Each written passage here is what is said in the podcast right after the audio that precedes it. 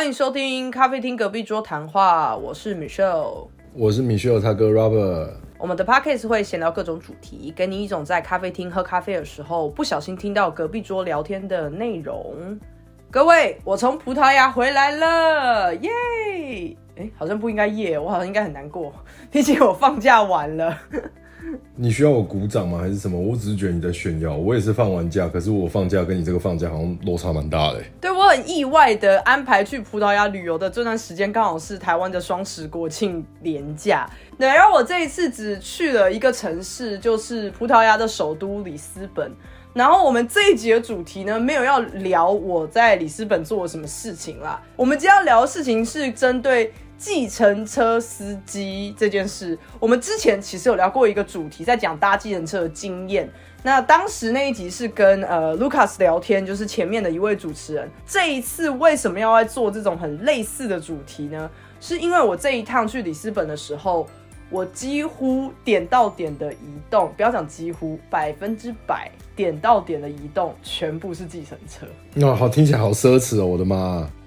不是计程车就是走路，就是这么极端。我是没有搭他们任何的大众交通运输的，但是我一定要赶快澄清，就是我不是什么大有钱人，原因是 Uber 超级便宜，我下疯。里斯本这个城市呢没有很大，它点到点之间的移动，就是你从一个景点到一个景点，基本上是平均十五分钟的车程，蛮近的。平均的收费五欧元，也就是一百七十块台币。如果你是跟另外一个朋友一起，像是我这一次就是跟朋友一起出去玩，你们除完一趟有没有只有三四十块？请问你会不会坐计程车？就算没有到三四十块，你等于除掉之后，如果一百多块的话，大概跟台湾的自行车起跳的那个跳表价差不多哎。台湾现在起跳是多少？八十八十五？看地区，看地区，每个城市不一样。因为我已经有点。不确定台湾 Uber 的计价以十五分钟的移动距离大概是多少钱呢？当然啦，这我也知道这跟尖峰离峰有关，但是我告诉各位朋友，为什么我说平均五欧呢？是因为离峰时间的话啊就是四欧啊，如果是尖峰时间啊六欧，所以我说五欧不过分吧。呃，不过这个差距跟台湾的尖峰、里峰的差距没有真的差到很多啦，除非你是那种非常可怕的定点，就是那些地区的话，可能会真的差到比较多一些。不过一般的地方，我相信尖峰、离峰应该差不多差到两三欧的价钱，应该是差不多。然后，如果我要讲一个最贵的，就是从市中心搭到机场，通常都是最贵，因为机场的关系不太会离各大的东西很近嘛。每一个国家、每一个城市基本上都是这样。所以我从市中心搭到机场花了二十分钟，好，其实也没很远，但我总共也才花了，嗯，好像九欧吧。哇塞，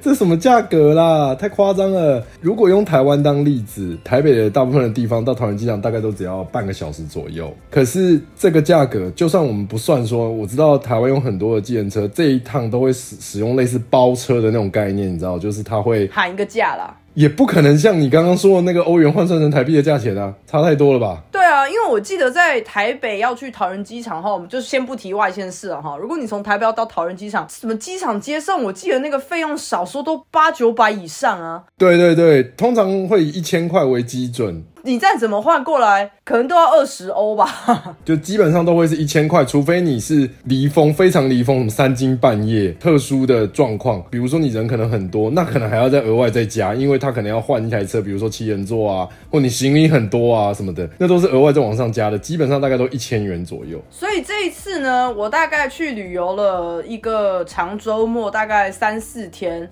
我大概有搭了接近要十五趟计程车吧，很夸张。突然觉得自己很富有，自己很奢侈。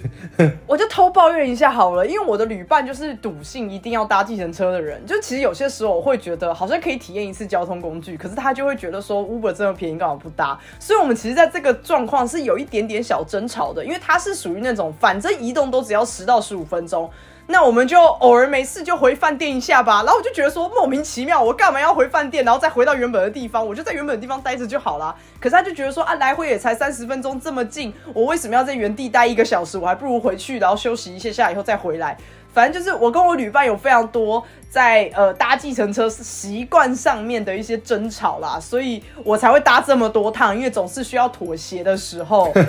这四天左右，我搭了十五趟计程车，你就知道我们中间到底要移动个多少次。不过刚刚那个，我觉得可以立一个 flag 在这边呢，就是我们可以有一集来聊地雷旅伴，因为我们两个应该都经历不少地雷旅伴。对对对，好，今天就主攻我，因为搭了这十五趟的计程车，或者说 Uber 啦，我遇到了到底有多少奇葩的 Uber 司机？我真的真的真的在开始主题之前，我对于所有台湾的 Uber 司机。线上最高的赞美，你们真的太棒了！那个 Uber 评分最高只能给五颗星。我经历了这一趟之后，我觉得我应该按到爆表吧，每一个都至少六颗星起到。太少了，太少了！我的天呐！哇，我不知道我等下会抱怨多久哎。我先说，我们今天因为会有很多我个人对于 Uber 司机的疑问，毕竟实在太多奇葩司机了，所以我们有先请就是我哥的一位。位朋友自己是在开 Uber 的，我有先整理了一些问题去提问，所以观众朋友，如果你很好奇，或是你也有类似的疑问的话，我们这边可以给你一个小解答啦。对，毕竟我那位朋友是专业的，而且他在这一行也好几年了，也不是那种才刚开始跑的新手。好，我就先来讲第一个奇葩司机吧，因为这个司机是我一下飞机第一个从饭店要去吃晚饭的那一个路程，是我们第一次叫 Uber。哇，那司机我直接被他吓疯哎，我差点先入为主的以为整个里斯本的司机都是长那个样子。首先，他是一个老先生，他完全就是活在自己的世界。他接了我们从饭店上车之后，第一个路口呢，他其实是要右转的。但是有一个直行车，结果他就非常二把的觉得，反正我只要车头先出去，你这个直行车就一定要停下来，对吧？所以呢，他在中间真的差点跟那个直行车互撞，结果他就把他的车窗摇下来，跟对方的人互用葡萄牙语互骂。但是他互骂过程中手也没有停下来，脚也没有停下来哦，他就继续的车子向前滑行，去做到他的目的地，叫做我的车头要在他的前面。可在他这么做的时候，其实那个斑马线上是有一个行人正在过马路的哦，他在那滑行过程中差点撞到那个行人，那个行人气到直接拿拳头去敲这个 Uber 的车子，这样 bang 好大一声。然后当下觉得我要不要下车换一台车好了？我觉得我等下就会出出车祸，不是出车祸，出车祸可能影响的是路上的其他。人不是你这个乘客。我们当下后来他还是安全的，真的是阿弥陀佛的，把我们送到了餐厅之后，我们下来以后，我朋友对我的第一个问题就是：你觉得刚刚这一趟我们要给他几分？那五颗星嘛，我觉得我们生命受到威胁，我真的很想给一颗啦，因为我觉得真的太危险。可是我们又很害怕，因为 Uber 有一个东西是双向的嘛，我们可以给司机评论，司机也可以反给这个乘客评分，所以其实。我们有点害怕，说如果我们给了一颗星，对方会不会你知道牙起来，就是恼羞也给我们一颗星？对于双向评分这件事情，司机可以看到乘客给的评分吗？我的朋友告诉我的事情是，就是他回答这个您刚刚讲的这个问题，就这个双向评分系统原本设置的那个初衷都是好的，因为就会有烂司机跟奥客嘛。对对对，就是不是只有服务提供者要被就是接受服务并付钱的这一方就是给予评分。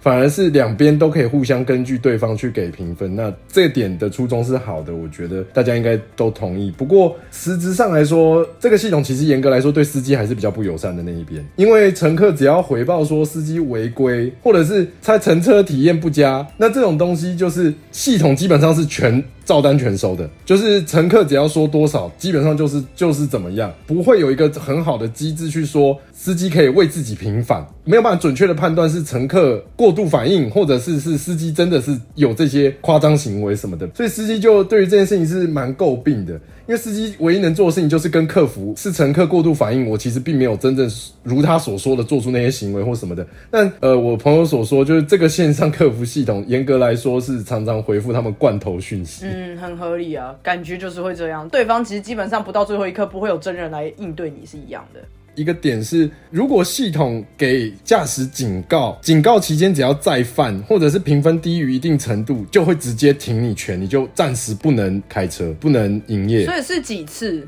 他没有具体的说是几次，但他有明确的点出说，如果你是被系统给警告，你只要警告期间再犯就是停权，或者是你的总评分低于四点八五分以下，总分是五分，你平均四点八五以下，如果他只给有两个人给平均，那就是五跟四，那就只有四点五，所以只要超过一定程度，其实四点八五应该说很容易就有可能低于四点八五了。两三个乘客都给一两颗星，哇，那个分数真的是低。那乘客端呢？乘客端是就算四分以下都还是可以叫车，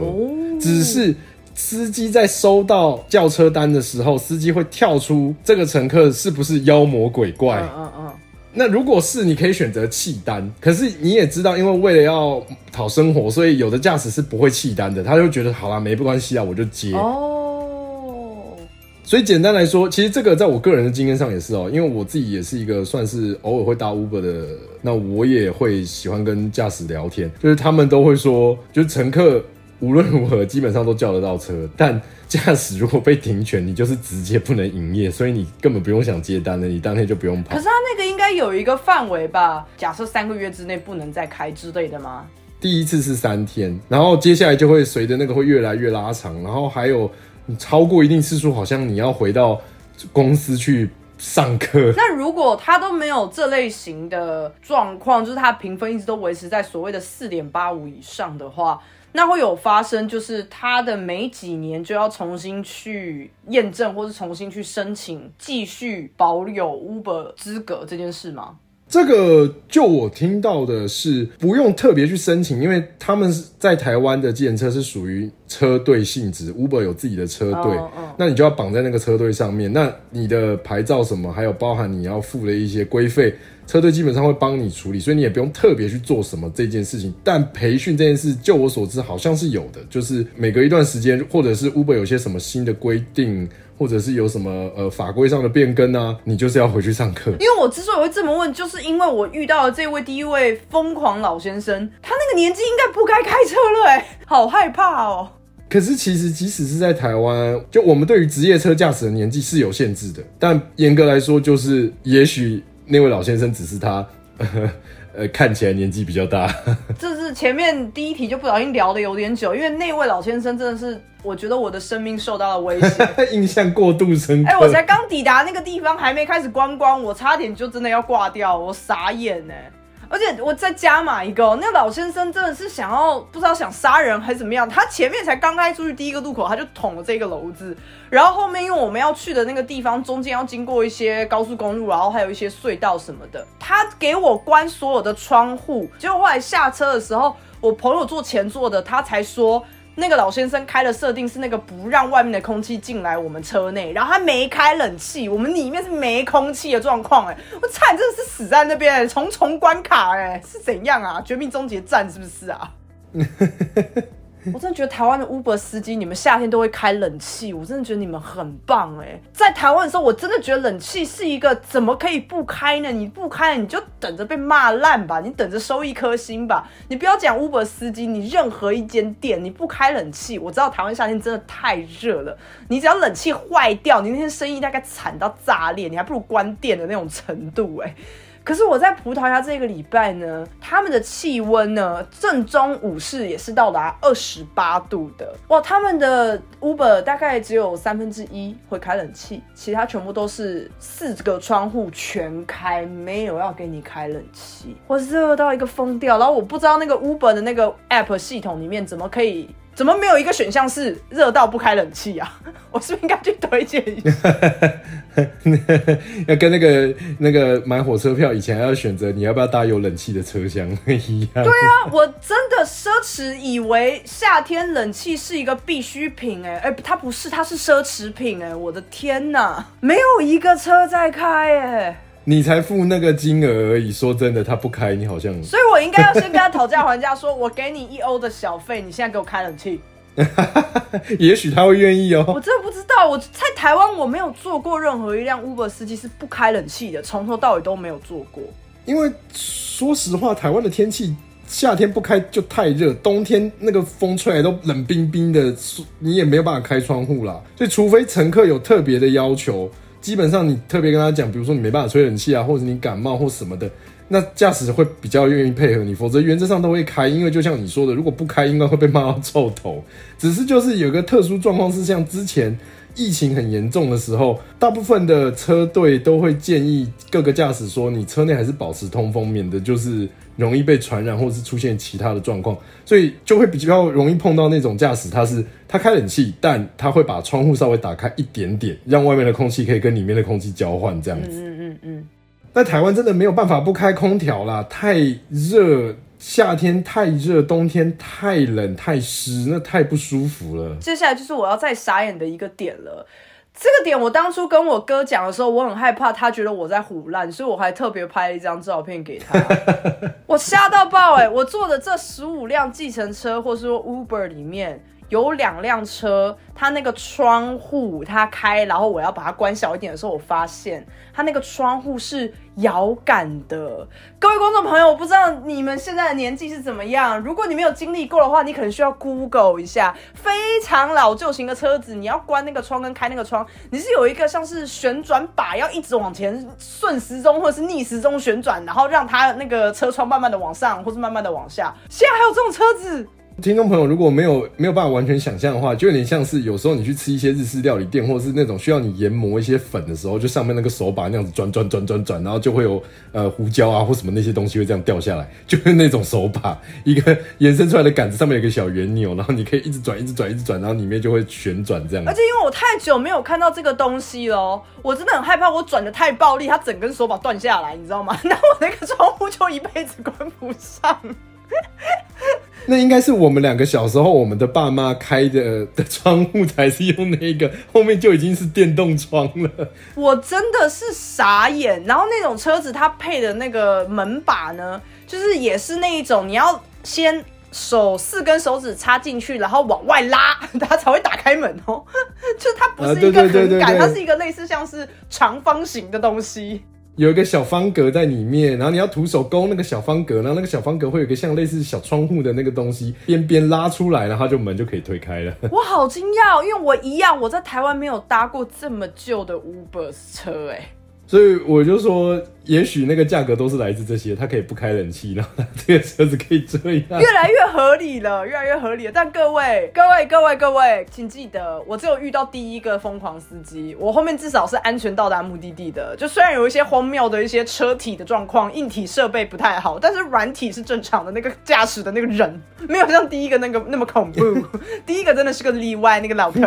妈吓死我！这个你会记一辈子，因为都记得你第一次踏进葡萄牙这个土地，然后碰到这样子。我跟你讲，你讲到这个，我其实之前在另外一个地方，我有搭到一个状况，我也是惊为天人，我没有想过这个状况。我当时人在土耳其的伊斯坦堡，然后他们的计程车司机是大概世界上我觉得应该排名前几的猖狂，就是尤其是在深夜，大家都。一车难求的时候，比方说晚上十一、十二点，其实基本上你在台湾也是的，因为所有的计程车司机都知道，在那个时间点你会叫车，就代表你只是想要尽快回家。在伊斯坦堡，我那个时候叫了一辆车，我从市中心要回到我当时住的饭店。然后假设当时开出来的价格，我按下去的时候，他跟我说要两百，两百里拉啦，里拉是土耳其货币。结果对方司机已经接受了，我已经看到那个画面，说哪一个司机会来，还有几分钟，他的车牌是什么，车子是什么。他突然传那个讯息给我，就是 App 里面的讯息。那通常是司机只会传说我到了的那一种讯息，那个对话框哦，他在里面直接回我说两百五。我想说，不是，等一下，你现在在跟我讨价还价吗？我叫的好像是 Uber，我不是叫计程车吧？Uber 的存在是什么？Uber 的存在就是没有要让你讨价还价，没有要质疑你绕路或是跳表之类的问题，不是吗？那你为什么现在在跟我讨价还价？然后我当时就一个问号，我就问问了我当地的朋友，他就跟我说超不正常啊，就是他知道他们国家的计程车司机跟 Uber 司机都是很嚣张的，因为他们就是觉得是你需要我，不是我我一定要载你不可啊，所以他们就开始讨价还价，然后我就回 no，然后对方直接坑单呢、台台湾可以这样吗？我没有在台湾遇过哎、我想说太真的是猖狂哎、我我们先讲这个，你刚刚遇到这个很疯狂的这件事哦，就是严格来说，台湾是不允许这种事情的。而且说真的，我们刚才有前面有先提到说，就有的地方会直接跟你喊价，说比如说去机场多少钱。如果你有去过九份的，你在瑞芳车站那边门口，他那边是有一个牌子，直接跟你讲说到那边多少钱，那个是政府有明确定的。但原则上，如果你是直接使用喊价的方式，那是违法的。一般的计程车都使用跳表，那 Uber 就是它就是会直接刷你的卡，跟你你说多少钱就多少钱嘛。它上面告诉你 App 上面跟你说两百块就是两百块，然后最后也是刷掉两百块这样。我有特别因为你这个问题去问了我这位朋友，那我朋友的回答是，他猜他你遇到的那一位是土耳其当地计程车结合的业者旗下的司机，所以他虽然是在 App 上面跟你讨价还价。但他可以等你确认价格之后，接到你的那一刻，他直接签单，然后问你说你要去哪，直接跟你拿钱。哦，说白一点，他把那个 app 拿来当做像 line 一样的跟你对话而已，不用经过 Uber 的抽成。同时，他这张单没有结，所以你不能给他任何的评价。哇，超聪明的！我觉得 Uber 要防这个，哎，Uber 应该要让乘客在上车的那一刻要按下一个确认键或什么之类的那种。其实实质上来说，如果他是用 Uber 的 App 去跟你讨价还价的话，这个电池记录 Uber 是可以调的，因为那是他们的 App，它可以跟你调，而且这个它是会被罚的，因为你等等于是你在喊价，而 Uber 是不能喊价的。对。可是就你像你说的嘛，他们觉得是你们需要他们，而不是他们需要你。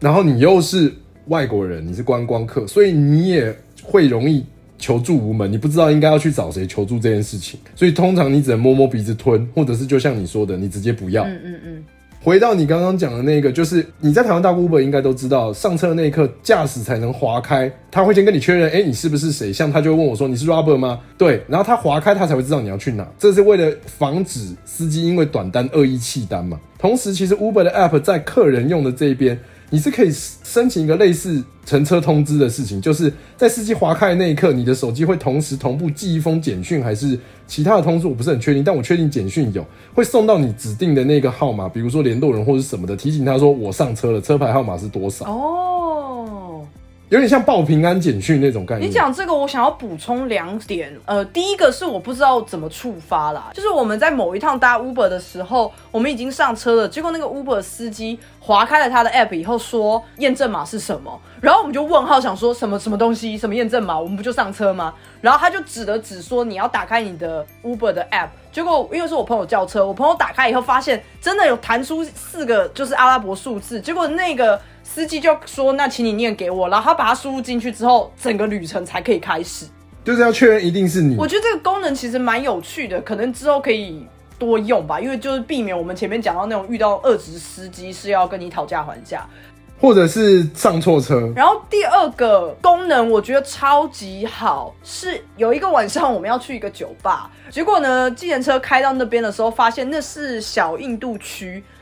哇，那条路真的是又窄人又多，真的有够恐怖。它那个宽度真的是一辆车才能过哦。可是它左右都有那种你知道开上人行道，然后要停在那边的那种车子。再加上那里面的人真的是多到一个，我当下怕到觉得此生不太能去印度旅游。他们的人真的没有在管车子在走，你知道吗？真的比我们在夜逛夜市还猖狂哦，还夸张。他们人真的是乱走，想停就停，想走就走，然后边走边大喊，边往回头看，超级无敌多人。然后我们的司机就是你知道，一次只能前进要三十公分，三十公分，三十公分，然后中间还要一直按喇叭，因为那些车子就是还有并排的状况，你知道吗？还并排，到底要不要车子走啊？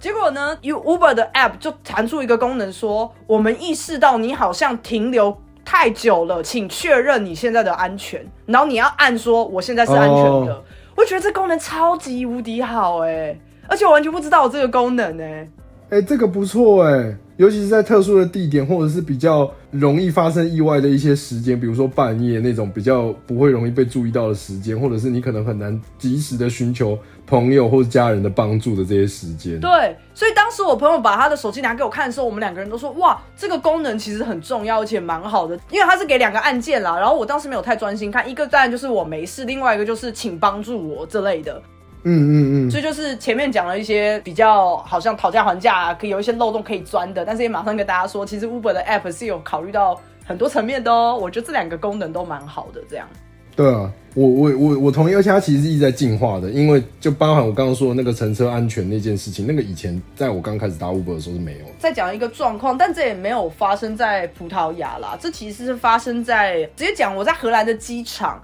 然后，因为荷兰的机场是有规定，它所有的 Uber 或是计程车，反正就是你只要在那个机场的范围里面叫车，它都会自动帮你定位到那边。然后我当时是我不知道有那个点的，我就以为它会开到我正前方。后来他到了以后，他就传内部讯息跟我说：“哎，我到了，你人呢？”然后我就开始跟他沟通说：“啊，你在哪里？我为什么没有看到你？什么什么什么？”所以最后我绕了好大一段路，我才去找他。结果他也把我安全的送到目的地之后呢。我才发现我被多扣款了大概两欧左右，然后那个费用就是迟到费还是延迟费那种。哦，有这个东西，就是司机那端竟然是可以这样子的吗？结果我从那次之后，我不管在哪里叫 Uber，我都紧张到爆，包括在台湾，他就跟我说：“哦，我已经到你家楼下。”我说：“我马上下来，马上下来，马上下来。”我超害怕他要再多扣我钱的。在台湾的要求只有说，你只要这一趟旅程有完成，就不会收取额外的费用。它上面写多少钱就是多少钱。叫了车之后超过三分钟的时间，你把它看单，那你就会被收四十块的取消费，因为你等于是驾驶可能已经开始跑了，结果你给人家说你不用来了。另外一个角度是，司机到达乘客要求他去的那个定点超过五分钟，乘客都没上车，司机自己坑。也会跟乘客收四十块哦。那这个规定我好像只有在台湾哎，可是嗯，应该说我也没有在台湾以外的地方遇到这样子的状况啊。但我觉得这制度蛮好的啊，双方是公平的。是啊，是啊。不过即便是如此，你还是会碰到那种搞不清楚状况的乘客。对，因为我其实还想要讲一件事情，是我在台湾有发生过一次。是唱完 KTV 出来，然后已经很晚了，那个时间点就差不多也是十一十二点，然后我要赶快招计程车回家了。我当时就是在 KTV 门口叫车，当时的 Uber 是给我开到大概一百公尺以外吧，然后他就跟我说他到了，我就说我没有看到，他就说你要再往前走一点。然后我当时我就觉得有点不爽，我想说不是啊啊，我就站在那边等你，为什么我还要再往前走？结果我就走走走走走走，走大概一百公尺之后我才上车，不太高兴的跟他说，我为什么你停在这边？我叫车的地点应该不是这里吧？结果他就跟我说，哦，因为你叫车的那个地方会有警察赶啦，所以我没有办法停那边，我才停这边。然后我不知道他是在唬烂我还是是真的，哎，我们都是良好公民。就是彼此互相尊重，有礼貌。所以呢，我们尽量不要制造别人的麻烦。哎，对，哎哎，我先说，我我虽然是那样子跟司机讲，但是我是彬彬有礼的，因为我也是很害怕晚上，然后他把我开到深山里面，我也是会死掉。大家不要忘记我的人设就是被害妄想症哈。所以我虽然刚刚讲的好像一副义正言辞，但实际上我是小闹闹，我说啊，那个不好意思，我请问一下哈，就是我刚刚其实是我是这种语气的，你知道吗？巴不得别人就是说啊，你闭嘴了，我可能真的会闭嘴哈，我赶快打个预防针。那是 Uber 啦，你看也没办法真的把你开到什么深山区，因为系统会报错了。好，无论如何就是几个点哦。第一，因为你刚刚提到这个比较像是搭车点的问题嘛，上车点，因为它那个是 GPS，所以有的时候你在室内叫车的时候，那个 GPS 未必有办法准确的定在认为的地方。所以有可能那个点本身就有一点误差，然后第二个是很多时候乘客认知到，就是我们刚刚说的，就是你认知的那个定位点，其实未必是真正是那个点，因为尤其像是比如说台北啊、新北啊这些比较密集，然后很多巷弄的这些城市，有的时候其实你点的点可能是在两三个以外的巷弄，但是离你只有七八十公尺，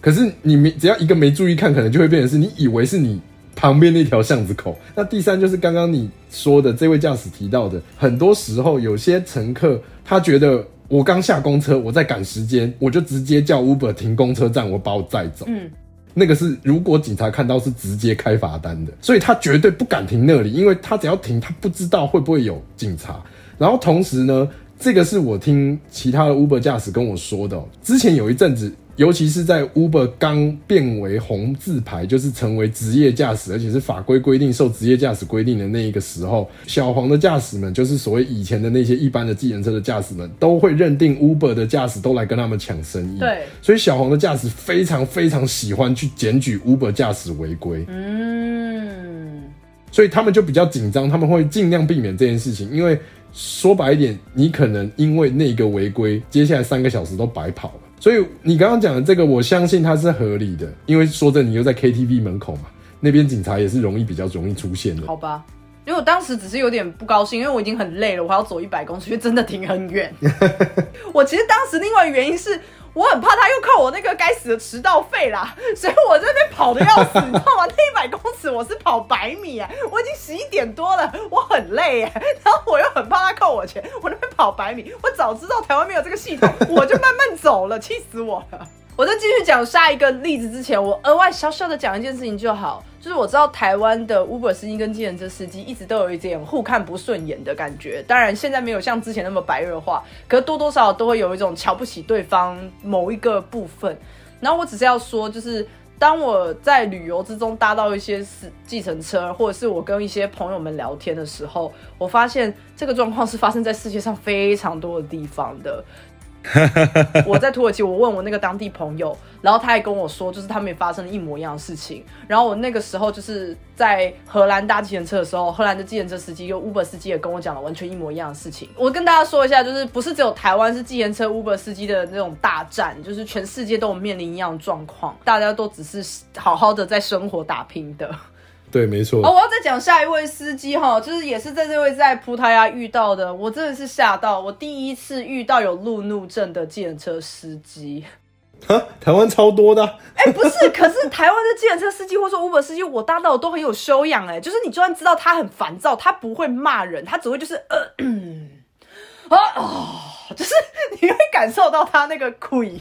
不是很开心。我猜就是因为那个评分机制啊，因为他也不想要就是呃各种脏话三字经或者是各种碎碎念，然后导致乘客觉得体乘车体验很差，然后直接给他一个一颗星这样。因为我真的遇到一个路怒症司机，他当时在我们的时候是尖峰时段。然后，首先第一个是他完全不会讲英文，但这不是重点，因为他本来就不用跟我们沟通。可是他也知道我们是完全不会讲葡萄牙语的，就他在整趟的时候就疯狂用葡萄牙语，疯狂大声抱怨，就一直你知道两手一摊，两手一摊，两手一摊，所以我们很清楚的知道他在生气嘛。但是我们虽然一个字都听不懂，然后呢，他在那边路怒症的同时，他还一直转过来寻求我们的认同，就是他一直在骂骂骂，然后就看我们骂骂骂，又看我们。然后我们已经没有办法分辨出他到底在骂我们，还是他在骂一个路况。因为你们又听不懂。我们就是每一趟下车，我跟我朋友就会先说要给他几分，然后我们两个人就会 一二三四分这样，就是我们以为我们是那个歌唱比比赛的评审，知道吗？就是按几个灯，你知道？你要不要转身？我转了那种感觉。转身现在不能乱说，因为转身不一定是你决定要不要转的。嗯嗯。嗯，那那个司机也可以反过来收买我啊，我是不介意啦。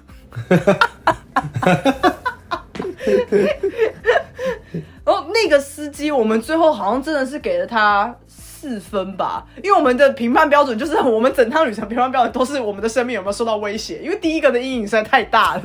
超超级低标准超低，所以如果我们的生命没有受到威胁，我们就会四颗起跳。然后基本上，如果他是有开冷气的车子，我们就直接五颗星哦。我还问我朋友说要不要给小费，然后我朋友说不用啦，你疯了吗？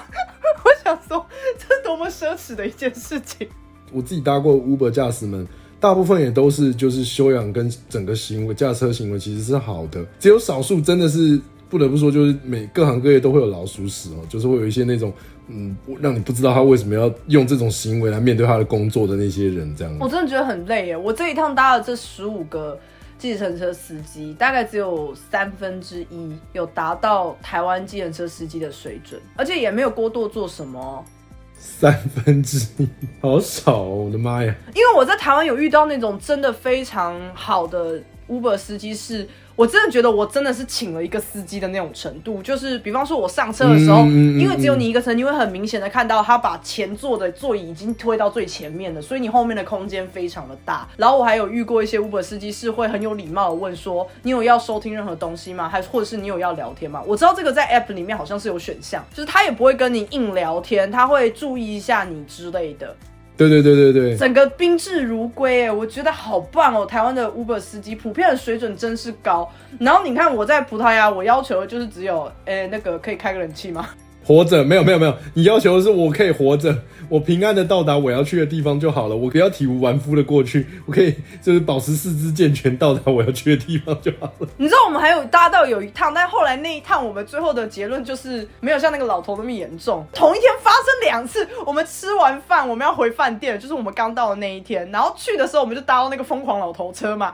结束的时候我们搭到另外一台车。开前面都很正常哦，我都觉得很欣慰，总算是正常车子。就他在最后一个很大的那种大红绿灯，那种一次要等很久的那种红绿灯，非常多，看起来像六角形的那种路口。超多交叉路口，他给我在那边大发呆耶！你知道他的车窗打下来的嘛？然后他就一手这样翘在那个车窗上，然后一直往左边看，然后在大发呆。因为我要往左边看，那边没有妹耶，所以我不知道他在看什么。然后他他就一直看着外面，然后绿灯哦。他也没有要走哎，可是因为晚上那个时间点人很很晚，然后没有什么车子，你知道，直到是我朋友他坐前座，他已经就是在那个司机的正前方，你知道已经打响手指打了一声之后，那个司机才回魂呢。这边的司机，你到底要多随便啊？我开车好像不是很很重要的一件事，他随时都有可能就是灵魂出窍，不知道在干嘛。对呀。我就想说，我就真的很认真的在看左边，想说他到底在看什么，因为我也看到绿灯了，可是我又不好意思打断他，我怎么不能说，哎哎哎，怕他吓到，万一油门直接下去，那也不是很好，所以我就看了一下，我说啊，左边没东西啊，没有妹啊，你在看什么啊？到底在干嘛啦？对啊，所以我才会说，我这次这一趟只有三分之一的司机是真的有符合台湾的 Uber 司机的那个水准跟修养。然后我以为非常基本的事情，没想到其实是一个 bonus 的那种概念，在里斯本啦。标准直接降。要去那边旅游，你也可以这样选择，因为它真的很便宜嘛。那你已经我已经讲了这么多了，你有一个心理准备，你就知道说你的标准要放的很低。你基本上只要不要遇到那个疯狂老头，我觉得大家应该还算可以接受吧。命还可以留着啦。然后我遇到最好最好的一个司机呢，就是首先第一个他在大热天下午一点钟左右说。他是开冷气的，第一印象我就对他很好。我一开始看到的时候，其实是有点害怕的，因为他全身都是刺青，刻板印象。对我这种大刻板印象，我想说他等一下一定要飙车了。结果坐上车的时候，哇，稳到不行哎！他就是整趟十五个里面第一名哎，听的歌还是英文歌，至少我听得懂，你知道吗？完美的把我们送到了目的地，我真的是正常、非常有台湾修养的计程车司机，我真的觉得他很棒。但就这么一个，就这么一个而已，十五个十五分之一。你刚刚都提了这么多个不同的计程车，或者说 Uber 的驾驶人，那不如我们换个角度，我们来看看有各形各色的乘客吧。自认是一个非常棒的乘客啊，基本上我就是哑巴乘客了，应该不会太奇怪啊。听到这么多，然后归纳了之后，几个。让驾驶们最讨厌的乘客排名哦，第一就是喝酒的哦，因为酒客哦不是真的怕他吐在车上，因为那是可以索取清洁费的哦。然后如果他不愿意给的话，是可以叫警察的。所以要怎么索取？拍照下来，然后跟 Uber 说要再多付钱。算是有毁损的这种事情啊，所以基本上你是可以叫警察的，而且他如果跟你撸，你是完全可以去派出所的。听到大多数的，虽然是的确会怕吐，因为吐了之后你他可能当天甚至两三天都不能营业了。我不想去想象那个味道，但其实真正酒客会让驾驶们觉得很烦的事情，比较像是很多人喝了酒，甚至有点懵掉或是醉了之后，话会很多，会一直碎碎念。这种呢才会让驾驶觉得很烦躁，因为他在开车，他必须保持专心，尤其是在半夜，大部分的人容易闯红灯，容易超速，或者是做出一些比较呃危险驾驶的行为。所以驾驶通常是 Uber 的驾驶都需要全神贯注。然后因为你喝醉了酒，所以你的自我控制能力比较不好的时候，你又一直碎碎念，一直碎碎念，或者一直在跟。驾驶讲一些有的没的，那不是聊天，是驾驶完全没有办法去分神去注意你在讲什么，因为你可能上句跟下句对不起来这些状况的时候，驾驶会觉得很烦躁，因为他没有办法好好专心开车，可他偏偏又一定要专心，因为是半夜。偷问一个，他们是不能戴耳机的吗？当然都可以啊，我有知道有 Uber 驾驶会戴，但如果今天那个乘客发现你戴耳机，乘客跟你讲什么，结果你当下没有听到，乘客给你低评分，你怎么办？哎，我真的觉得哈，我给的评分好像有点太仁慈了耶，因为你 你刚刚讲的这几个 我都有遇过哎，因为我这一次在葡萄牙，我有遇到一个是他从头到尾就一直打电话给他的朋友，然后好像抱怨很多他生活上不顺利的事情。然后他其实也不是本地人，他也是外地人去当地工作。就刚好他抱怨那个语言呢，我们我的朋友是听得懂的那个语言，所以他就一直在传 WhatsApp 给我说：“天呐，他的抱怨的方式就是内容其实是非常种族歧视的。”他说他自己听了都很不舒服。然后我就说他在抱怨什么，他就说他就用他种族歧视的言论在跟他的朋友抱怨葡萄牙人。然后我就说：“哈。”就对，就他就只是明明自己在别人的国家，可是又看不过去别人国家发生的一些事情，然后就是用一个非常种族歧视的方式在抱怨人这样子。结果呢，那个司机真的是先打电话给一个朋友，然后讲讲讲讲讲讲到中间以后，那个朋友可能挂断了，然后他就会在马上拿起他的手机。边开车，他只是开很慢，但是他在拿起他的手机，马上再打给下一个朋友，然后再开扩音，然后再继续讲讲讲。他整趟过程大概打给三个朋友，然后一直不停的讲。结果后来我们下车的时候，我朋友就给他，好像还是给了他四颗星吧，因为我们就会觉得说这超级危险。可是就对比那个老头，是真的就是陷入绝境，我们觉得这个人没有让我们陷入绝境。所以我们没有给他很低的评分，但我们的确有在回报那边写说他一直在讲电话。我是觉得讲电话这个其实我有碰过了，只是就比较不会那么常见，因为就像我说的，因为那是乘客观感的问题。那我碰过比较夸张的司机，就是我曾经有一次我印象非常深刻，我从台北车站叫车要回家，嗯，他就直接上了市民高架，然后他上市民高架之后，第一件事情居然是直接把窗户打开，然后看着我一眼说：“老弟，抽烟吗？”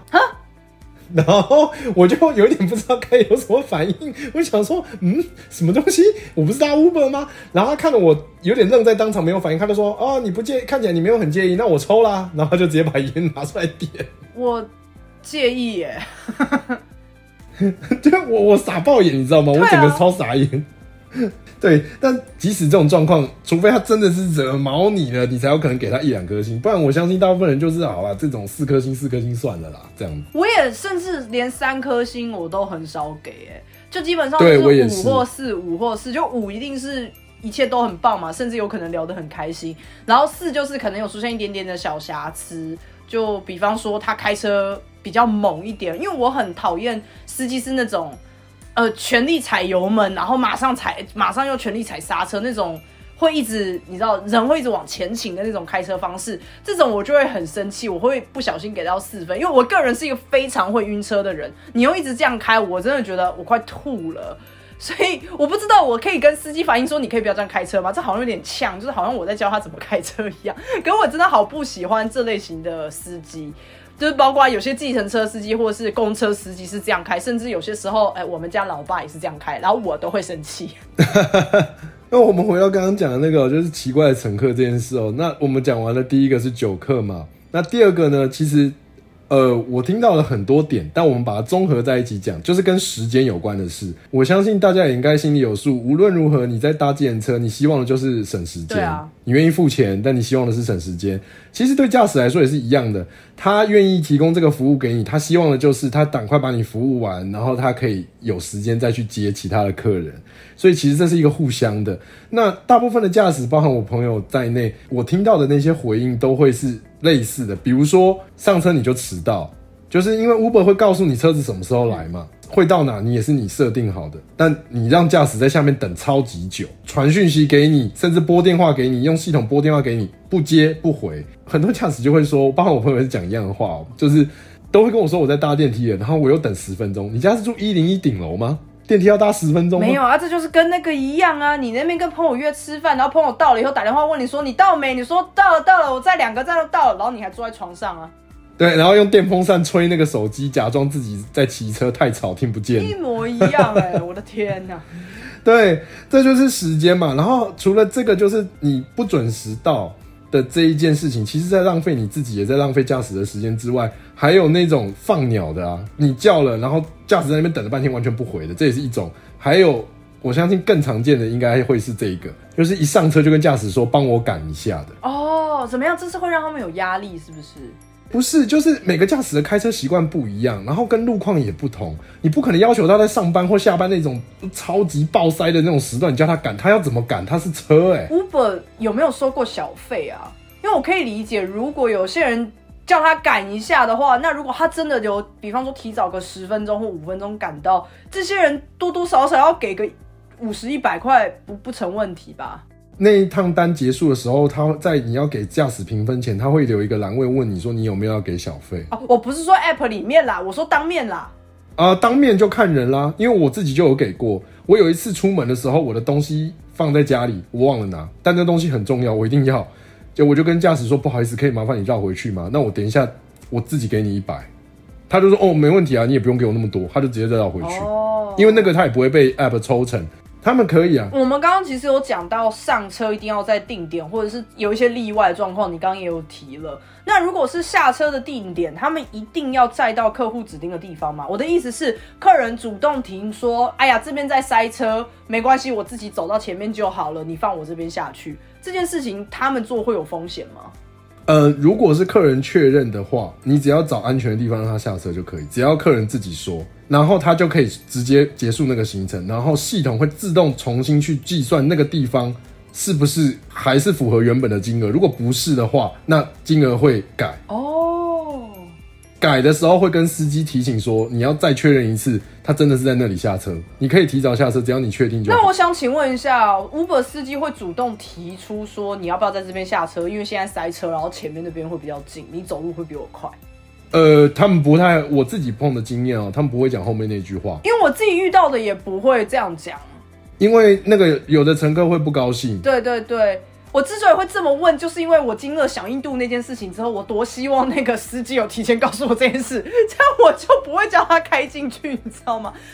这就是很有趣的事情哦，因为 Uber 驾驶大部分都会回，很多时候乘客他们希望乘客多体谅他们一点，很多乘客对于交通路况这些东西比较没有概念，所以。会发生我们刚刚提到那些很多事情，比如说在公车站叫车，或者是下车的点设在那种人家要右转的大马路口，然后后面的车狂按喇叭，因为你挡住右转道这种事情。然后或者是其实就是过个马路就可以让它顺向开，结果这位乘客就是偏偏要驾驶回转去接他，再回转回来，然后才能顺向。你只要不回转，乘客就不高兴，乘客会认为说我就是点这里，你为什么不开过来？在这个状况之下，驾驶当然还是只能照做，因为他是。呃，服务业他必须要为了不要你给过低的分数，可是这其实会让驾驶觉得不太高兴，因为他会觉得说这个东西其实应该是互相体谅、互相尊重。可是如果这些其实比较像是额外的事啊，包含我们刚刚所说的，就是有点请。驾驶帮你赶路这件事情也是一样的。我觉得这可能跟文化也有关系，因为我觉得台湾人普遍是比较把话闷在心里面的。我我必须老实讲，我觉得台湾人玻璃心的比例是真的蛮高的。可是这跟整个社会氛围很压抑也有关系。因为我自己在欧洲这边生活的经验。很多欧洲人，就是我之前也在很多集里面我都听过，就是他们真的是，他们都觉得反正我只是问问看没有关系，所以他不管在任何立场，他都会觉得说，反正问一下我也不会少一块肉，然后他也不会觉得他这问一下会让别人觉得不舒服，因为我但但不是说那种真的超限的，比方说像是司机就可能会提出说，哎，现在塞车，哎，那我要不要载你到这边，你接受吗？那他也只是问一下，如果你说呃不要，你可不可以载到目的地？那司机就是会照着做，那同样是乘客也会有一样状况，说，哎，我我其实那个我不想要在那边塞，我在这边下车，我自己走过去好了。那如果司机说，呃，不行哎，因为我觉得还是载你到目的地，我会比较放心。那那这件事情就会结束了，就不会衍生到，哦，我给你低分，哦，你怎么可以提出这个要求，就没有上升到这个程度。台湾还是比较以客为尊，所以不会变成是说，你永远不知道客人会有什么想法，觉得你不尊重他。你就只能有限的范围之内，最大限度的让你自己舒服。但是很多时候，可能客人对你的要求会让你感到不舒适，但你不敢对他怎么样，因为还是以客为尊的。没错，没错。最后想要做一个有点有趣的结语啊，因为我这位朋友有特别跟我说到这一段，那我觉得这一段他讲的非常的好。我希望听众朋友如果听到这一段哦，就是我们做个好乘客，为对方着想，那这样子大家也会很愉快。如果你叫了车，请你多想一点。他们每天要遇到的乘客千奇百怪，各种乘客都有，有讨厌的乘客，也有很让你暖心的乘客。比如说叫车之后怕你找不到他，尽力的说明他自己在哪的这种的，他在起来就非常愉快。你很尊重我，然后他就说我每天碰到这么奇奇怪怪、各形各色的人，每天都碰到，我可以看到自己搭车上学的学生，每天晚上都出去夜跑夜店唱歌狂欢的大学生。上班族有老板，然后已经退休的，只是想要出门来晃晃的人，甚至隔没几天，我就会载到同一个人，因为他要去医院，他得去医院回诊，或者是穿着正装，但是却全身黑，因为他是要去参加告别式。他说：“其实我们也算是另类的一种看尽生老病死跟人生百态的职业，因为他们就是我的乘客，我每天都会碰到，然后都在我的车上。”他说：“每个行业都是不可或缺的角色，即使我只是个计程车司机，这件事情，我也是这个社会上一部分的人需要我的一个角色。虽然以后可能会被自动车取代，我不知道，但我相信大部分的驾驶都跟他一样，只要他还是驾驶的一天，他就有义务，也愿意。”让每一个乘客在搭他车子的时候都有最好的感受跟体验，来让这个社会更好。好的，我们谢谢小燕之夜，没有了，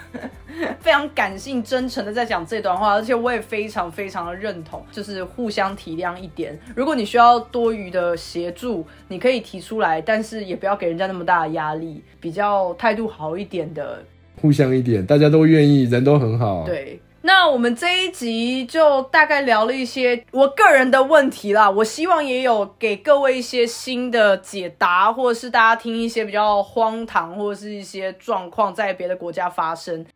然后我们同时也很谢谢，就是我哥的这位朋友愿意回答我们这些问题，而且据我所知，他是回答的非常非常详细的。我们刚刚可能已经有浓缩了他的答案，希望没有曲解他的意意思。那如果他真的很生气的话，去骂我哥好不好？那就这样啦，我们下礼拜见，拜拜，拜拜。